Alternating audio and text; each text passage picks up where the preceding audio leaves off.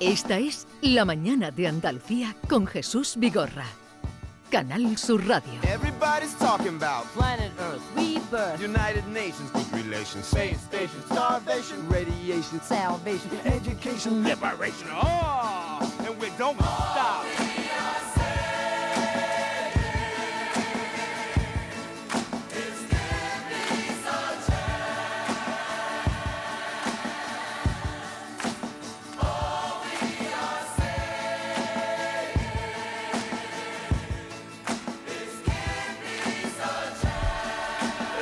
Estamos dando a diario informaciones y continuamente de la guerra de Ucrania, la invasión de Rusia sobre Ucrania.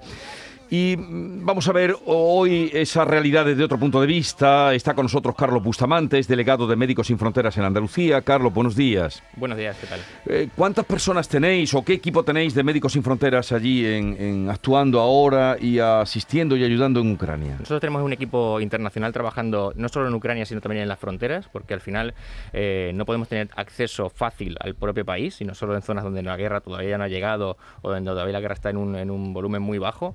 Pero sobre todo tenemos gente posicionada en las fronteras, en Hungría, en Eslovaquia, en Moldavia, en Polonia, también en Rusia, en Bielorrusia, en todas las fronteras, porque al final lo que estamos haciendo es centrar nuestra atención en esa gente que huye y que no tiene sus necesidades cubiertas. Mm. ¿Y qué, qué están contando los compañeros que mm, tenéis allí o que tienes allí? Pues ¿Qué tenemos cuentan? Testimonios muy duros de hospitales trabajando en condiciones muy precarias. Hay una falta muy grave de suministros, sobre todo suministros para atender a víctimas de, la guerra, es decir, a víctimas de heridos masivos, eh, traumatología, pero también se están viendo ahora que tenemos un problema a medio plazo y es que faltan eh, suministros médicos para enfermedades crónicas. Imaginaos, alguien que tiene asma o alguien que es diabético, falta insulina, eh, falta medicación para VIH, falta medicación para tuberculosis. Entonces, este es el problema que estamos viendo ahora cuando ya llevamos un mes de guerra. Principio muchas víctimas de heridos, muchas víctimas de guerra, que siguen llegando a los hospitales, que seguimos formando a esos hospitales que están allí, porque Ucrania es un país con un sistema eh, de salud muy desarrollado, pero ahora estamos viendo que faltan suministros para ot- esas otras cosas que son igual de importantes y que además eh, llevar suministros de este tipo es más complicado, porque además requiere de cadenas de frío. Cuando mm, comenzó la guerra, eh, que estamos ya en el día 28, eh, hubo desde luego una eh, situación también de, voluntad de la gente, voluntariosa, para ayudar, y desde muchas ONG, en concreto también vosotros, empezaste a decir que, eh, tú estás hablando ahora de lo que se necesita y ahora nos dirás más, pero que mm, era mejor la ayuda económica que no enviar cosas que no se sabía muy bien, a lo mejor que no había ni logística allí para repartirlas. Efectivamente, nosotros en Médicos Sin Fronteras siempre en todas las emergencias decimos esto. Es mejor hacer donaciones económicas a las organizaciones que trabajan allí a nivel local o a nivel internacional como nosotros, porque al final vamos a llevar los suministros y los materiales que realmente son necesarios para una emergencia. Entonces, se pueden mandar muchas cosas que a lo mejor no llegan bien, que a lo mejor no son las que hacen falta y que a lo mejor eh, no son bien utilizadas. Entonces, nosotros siempre decimos que se done económicamente a organizaciones que trabajan para que seamos nosotros, sean esas organizaciones quienes puedan decidir qué comprar y cómo hacerlo llegar. Carlos, eh, estamos viendo las fronteras están llenas y Europa, ¿no? Se está llenando de ucranianos, mujeres jóvenes que salen con sus hijos, hombres mayores y mujeres mayores también, que no, hombres mayores que no pueden combatir. Allí se quedan hombres jóvenes hasta 60 años que pueden combatir y muchas personas mayores que se resisten a salir de sus casas, que no quieren salir del país, muchos de ellos con enfermedades crónicas.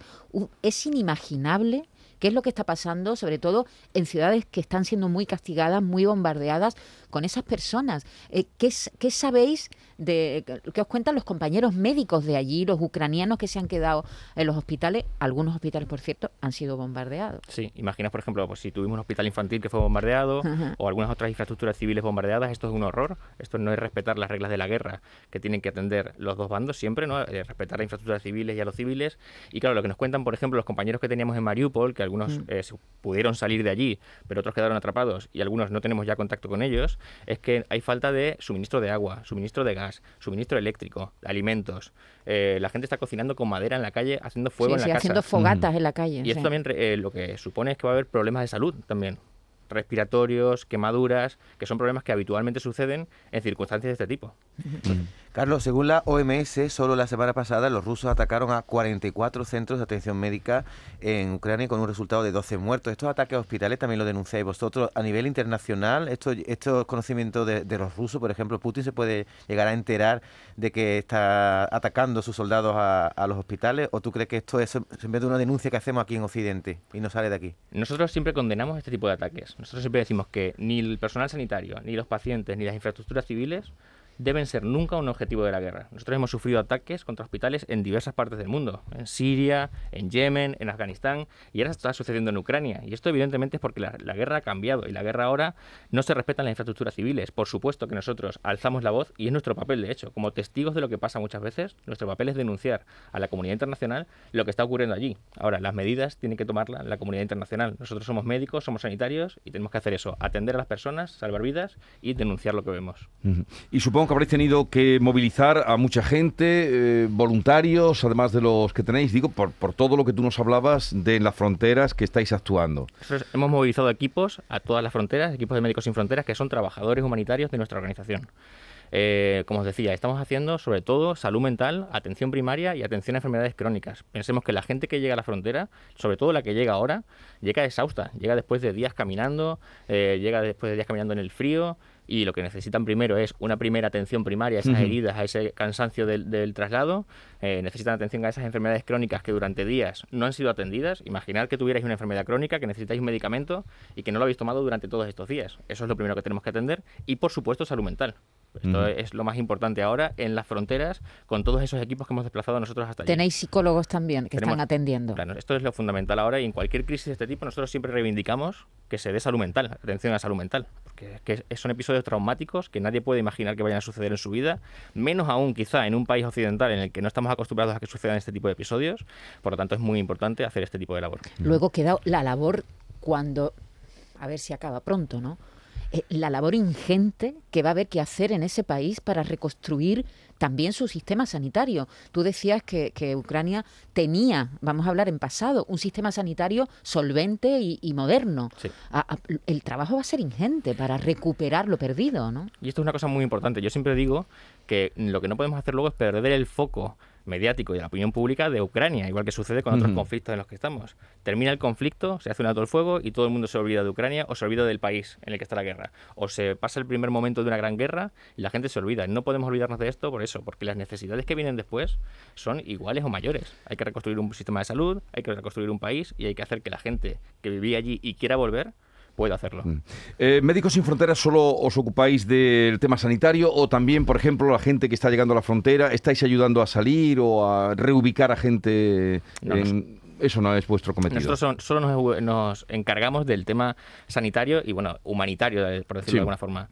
Eh, pensad que también estamos, por ejemplo, repartiendo kits de emergencia para gente que está llegando a la frontera, eh, a la frontera polaca. Eh, polaca, que hay mucho frío. Entonces también mantas, eh, tiendas de refugio, todo esto sí que estamos haciendo, esa labor, que también la hacemos siempre porque tiene mucho que ver con la salud. Claro. Pero nosotros no nos encargamos de reubicar refugiados. A ver, lo más importante también, y, y de lo que deja aquí testimonio Carlos Bustamante, eh, es el, eh, pues quien quiera colaborar y quien pueda ayudar.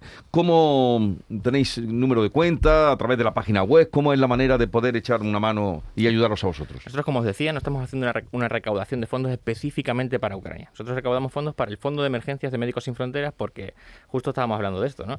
Hay muchas otras crisis olvidadas. Nosotros no queremos sobrefinanciar solo Ucrania porque ahora esté en el foco mediático, sino que tenemos un fondo de emergencias sí. que sirve también para cuando surge una emergencia, en ese primer momento de necesidad, podamos enviar ya suministros, fondos sin tener que esperar a hacer esa recaudación. Entonces, ese fondo de emergencia sirve para contextos como este, pero también para Etiopía, que hay una guerra en la región de Tigray, también para Siria, que nos hemos olvidado de ella, pero lleva en guerra sí. ya muchos años, para Yemen, para todas estas guerras. Entonces, quien quiera donar a Médicos Sin Fronteras a ese fondo de emergencias, puede hacerlo a través de nuestra página web, www.msf.es. Ah ahí es la manera directa de, de poder ayudar y, fácil de quien o quiera que nos esté escuchando para o hacerse, socio. hacerse socio. Hacerse socio es muy importante porque al final el socio es el que se compromete con la organización de alguna forma, dona la cantidad que decide cada mes y con ese dinero es con el que vamos cubriendo todas estas necesidades que surgen. Carlos, corrígeme si me equivoco, eh, Médicos Sin Fronteras ha entregado hasta este momento 120 toneladas de material médico, de las que 40 han ido a Kiev. Ahora mismo, ¿en qué estáis? O sea, ¿vais a hacer otro envío? ¿Y cómo se garantiza que ese envío va a llegar a los hospitales donde se necesita? Nosotros estamos en contacto con el Ministerio de Salud ucraniano porque trabajábamos allí desde antes que empezase la guerra. Entonces tenemos como el, el, contacto para hacer llegar el suministro. Las vías de tren siguen funcionando, por eso pudimos meter tanto suministro, pero lo hicimos al principio sobre todo para evitar que cuando llegasen momentos más duros no pudiéramos hacerlos llegar. ¿Qué estamos haciendo ahora? Ahora estamos formando también a los médicos. Pero como decía antes, los médicos no estaban preparados para una respuesta a emergencias. Entonces, hace cuestión de 10 días tuvimos un equipo en Ucrania, en Kiev, formando a cirujanos de un hospital muy grande de Kiev, porque la cirugía de guerra no es una cosa habitual en un país como Ucrania. Eh, también hemos formado equipos en Leópolis sobre cómo eh, hacer triaje con heridos, cómo recibir a víctimas masivas y también hemos hecho incluso formaciones online, formaciones eh, de forma telemática en zonas del este de Ucrania para lo mismo, para que los médicos sepan cómo responder. Nos pasa en Ucrania que no nos piden personal médico como nos pasa por ejemplo en Siria, sino que lo que nos piden son suministros, porque uh -huh. allí hay personal médico y además se quiere quedar se quiere quedar Están, a dar est- apoyo, sí, no se van, ¿no? Claro. Los médicos están a dar ahí. apoyo a la población de su país. Bueno, pues Carlos Bustamante, delegado de Médicos Sin Fronteras en Andalucía, que ha venido hoy a dar testimonio y a pedir ayuda también. No nos llamemos andanas, sino que hay que, mucha gente por su cabeza pasa, ¿cómo puedo ayudar? Pues esta es una manera, Médicos Sin Fronteras lleva ya muchos años. ¿Cuánto tiempo eh, tenéis vosotros de historia? Pues 50 años cumplimos 50. en 2021. En 2021, 50 años. Y están por todos sitios donde se les requiere y donde hay una necesidad de emergencia, que es la palabra que mejor define esto. No sé si quieres lanzar algún mensaje más a los oyentes de Andalucía, Carlos. Yo simplemente quiero lanzar el mensaje de que nos centremos en lo que está pasando en Ucrania, pero no nos olvidemos también del resto de crisis que hay en el mundo, que son muchas y con necesidades igual de grandes que estas. Y que atendamos por igual a los refugiados de cualquier parte del mundo. Porque esto sí que es una cosa importante. Europa ha abierto las fronteras a estos refugiados, pero hay otros muchos que estaban a las puertas de Europa y se han levantado Sí. muros, se han levantado vallas, no los dejamos entrar Sí. y al final todos somos personas en cualquier parte del mundo. Pues desde luego que, estamos contigo en esa, en esa reflexión. Carlos, gracias por la visita, suerte para toda la gente que tenéis por allí movilizada y, y también para seguir adelante con vuestra labor. Gracias a vosotros.